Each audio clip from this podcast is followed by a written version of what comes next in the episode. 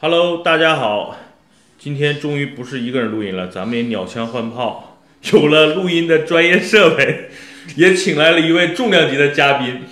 我请来了一个美国人，牛逼吧？咱们第一期嘉宾就请来美国人，就是我的兄弟 Tony。Tony 可以用英文给大家做个介绍吗？Hello，我给大家翻译一下。Tony 说：“大家好。我想起那个原来谁说的相声，嗯就是说，哎，你好叫 Hello 嘛，呃 然后呢说大家好怎么说呃？You you and you hello。Hello。呃，Tony 已经跟大家打完招呼了啊。呃，Tony 是现在是美籍，但是是华人啊，所以呢，呃，请 Tony 来给大家做嘉宾就非常合适了。去年我跟 Tony 去了第一次算荷尔蒙之旅，我们走了一大圈儿啊，然后今年我们又是刚回来，所以呢，正好这两天 Tony 有空啊，我们赶紧把这个呃这两次美国之旅的这个感受跟大家做一个分享。对，首先呢，我觉得让 Tony 先跟大家说几句啊，啊说英文也行，大家都能听懂。Hello。首先从来没有做过音频，呃，感觉还是蛮有趣的，呃，感觉就是自己像，有点像在教堂里的那个 忏悔的里我面我扮演神父的角色。对，是吧？那这隔个小窗，呃，也不知道外边的世界。总之是有人来了，呃，有人在听，自己叨逼叨的啊，蛮有趣的。然后呢，为了这个调动我的情绪，我特意弄了两瓶精酿啤酒，应该是我最喜欢的牌子，叫 Brew Dog。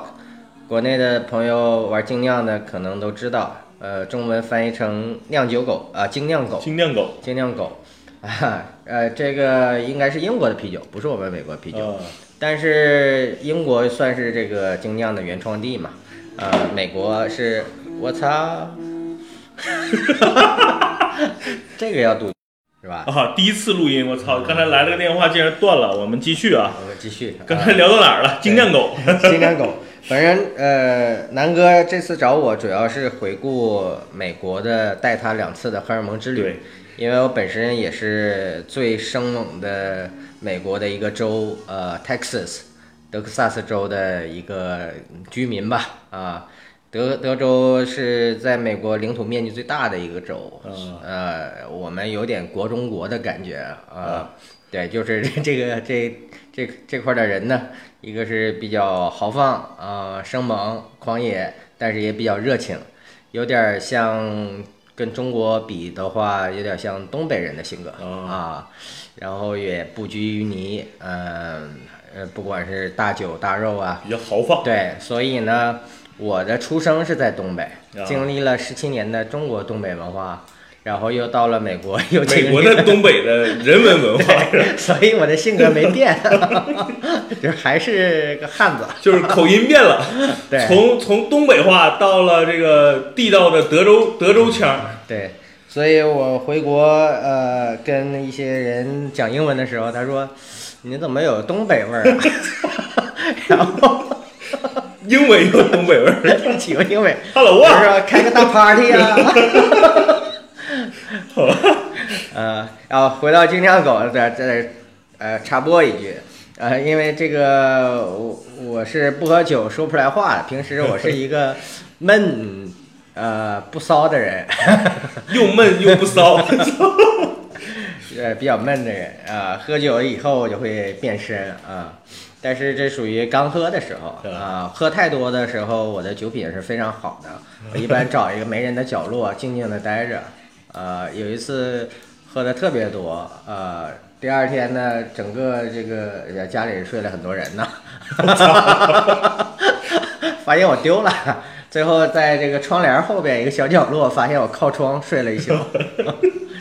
啊，好，回到金枪狗。对对，咱们终于回到金枪狗了。回到金枪狗，金枪狗呢，Brew Dog 的，我们呃，今天我选了一个比较重口味的，叫 Hardcore，然后给南哥选了一个叫 Jackhammer，呃，这两个呃，相当于都是 IPA，但是呢，我的更更苦，更苦一点。呃，酒精度更高一点，麦芽度也更高一点，它相当于一个中等。其实 IPA 呃 BrewDog 的 IPA 还有个入门级的，叫这个 Punk，啊，就是那朋克个啊，那个蓝色的对？，蓝色的蓝色的朋克，朋克也有一个翻译，反正这三个名字起的都会很别致。啊，朋克有一个呃真正的翻译呢，就是小混混，啊哦，不是大流氓，是小混混小混混，小朋克啊。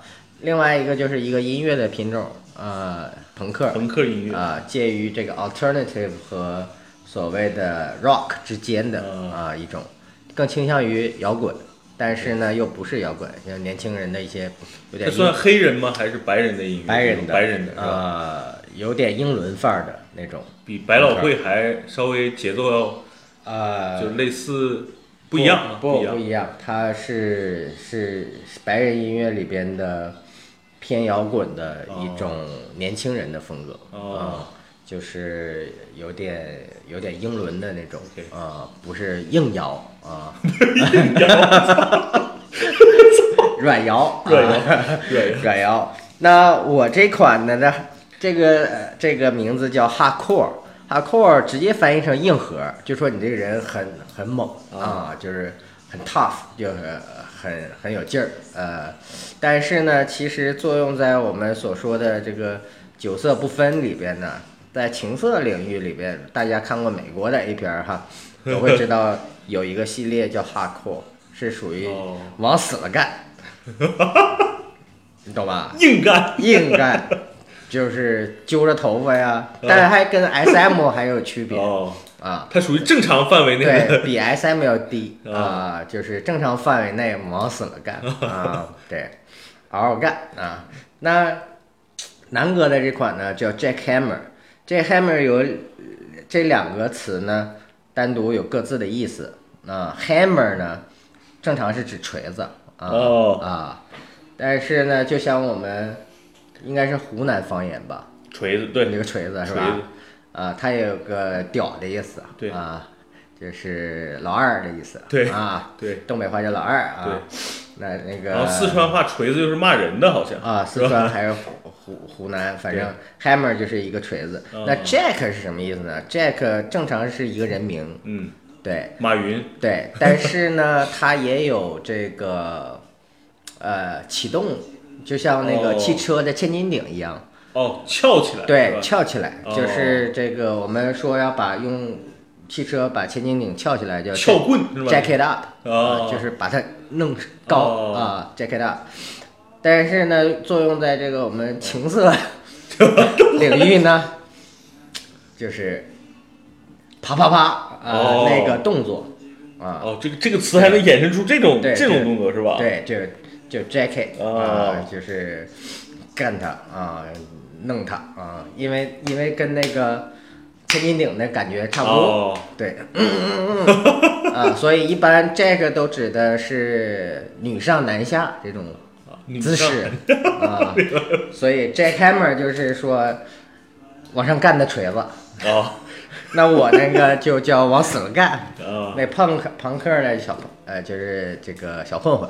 优雅的干，不是啊优雅的干，对，正常。所以，所以这个这个系列的名字起的都还蛮有趣的，都挺有意思嗯，特别符合我们这个荷尔蒙的主题。嗯我们回来，没错啊，就是去年我跟 Tony，这是也是我第一次去美国，然后去的就是这么比较比较生猛的这么一个州，然后也发生了很多有意思的事儿。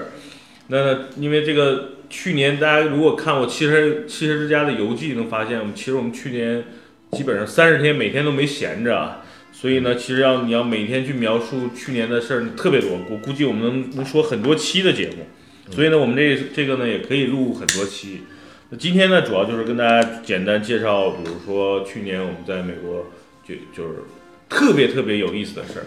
对于我来说，可能印象最深的也是今年去让我感受，就我我有变化，就是我开车不敢胡逼开了，因为我在北京开车开习惯，大家知道就是有缝就得钻嘛，对吧？然后你有道就得抢，然后这北京的老司机都这样，对吧？发现到了美国呢，就是 Tony 之前预言了我一下，说兄弟，我看你这么开，早晚会被警察给 给放在路边儿。结果呢，我操！这个我对南哥做了提前的心理教育啊，对他这种开法呢，首先呢，美国是这个呃警察，呃怎么说呢？就它没有探头。对，就是探头非常少，啊，非常少呢，然后基本靠人肉执勤对，这也就既好也不好。呃，一方面呢，就是人都呃比较自觉，就是按照那个地方的人讲，有比较自觉。然后呢，同时呢，就是这个惩罚的也比较严厉啊。没，错，所以他就是靠一个很强的这种法律机制，然后呢，这个严重严重这个惩处这些违规者，嗯，啊，来限制这种呃交通的这个呃一些违规操作啊，所以呢，但其实跟中国来比较呢，中国的其实警察对人口的比例是不足于美国的好像将近差了十倍。我印象里是中国好像一个警察对两万人口，哦，美国好像一个对两千啊其实如果按人均摊的这个所谓的公检法的嗯人数，美国是比较高的。啊，尤其像我之前也知道律师这个行业，啊，美国的注册注册律师有两百万人，哇，中国有十三亿的人口，只有二十六万人的注册律也差不多师。十十几倍哈，，对，但是美国人口是中国的三分之一，没错，啊没错，所以就是说用十倍的量，然后又三分之一人口，所以他们的这个服务或者法治嗯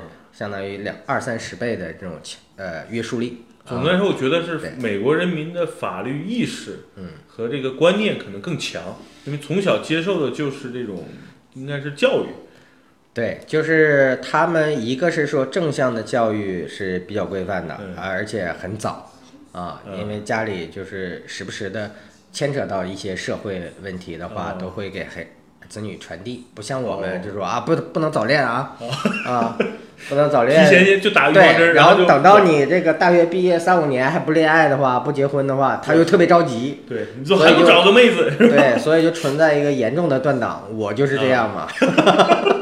我恰恰小时候在中国，在然后长大以后在美国，嗯所以就是出现了一个一个断层。但是如果在美国的家庭，你十六岁还没有男朋友、女朋友带回家一起玩耍的话，哦那家长就很担忧呢。你是不就是性取向有问题？对性取向有问题，或者你自己生理有什么有什么嗯问题，或者就是说你这个呃不合群，呃嗯，性格比较孤僻对？所以家长就一定要极力调整。所以我们看八十年代末九十年代初那个《成长的烦恼》，对不对？啊小朋友去谈啊，是吧？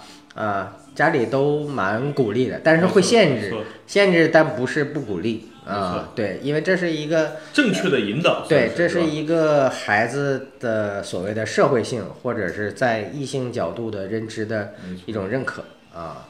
所以回到我们的话题呢，那、我们说这个在公路上，公美国的这个警察分几个档次，城市里的巡警叫 patrol 啊，哦，对，然后正常呢，我们就泛称这些人所有的警察，我们都叫 cop，或者是更书面语的叫 police，对吧？哦这个 police 大家都学过，对，但是呢，我们就平时就会说这是 cops，是泛指警察，泛指警察，警察 cop 嗯，啊。那这个巡警叫叫 patrol，然后呢，还有一些叫州警，就可以跨城市作业的，哦，啊，这个叫 state troop 啊，然后还有一些这个呃怎么说，算是警长或警探级别的啊，叫 sheriff 啊，是就是级别比较高啊。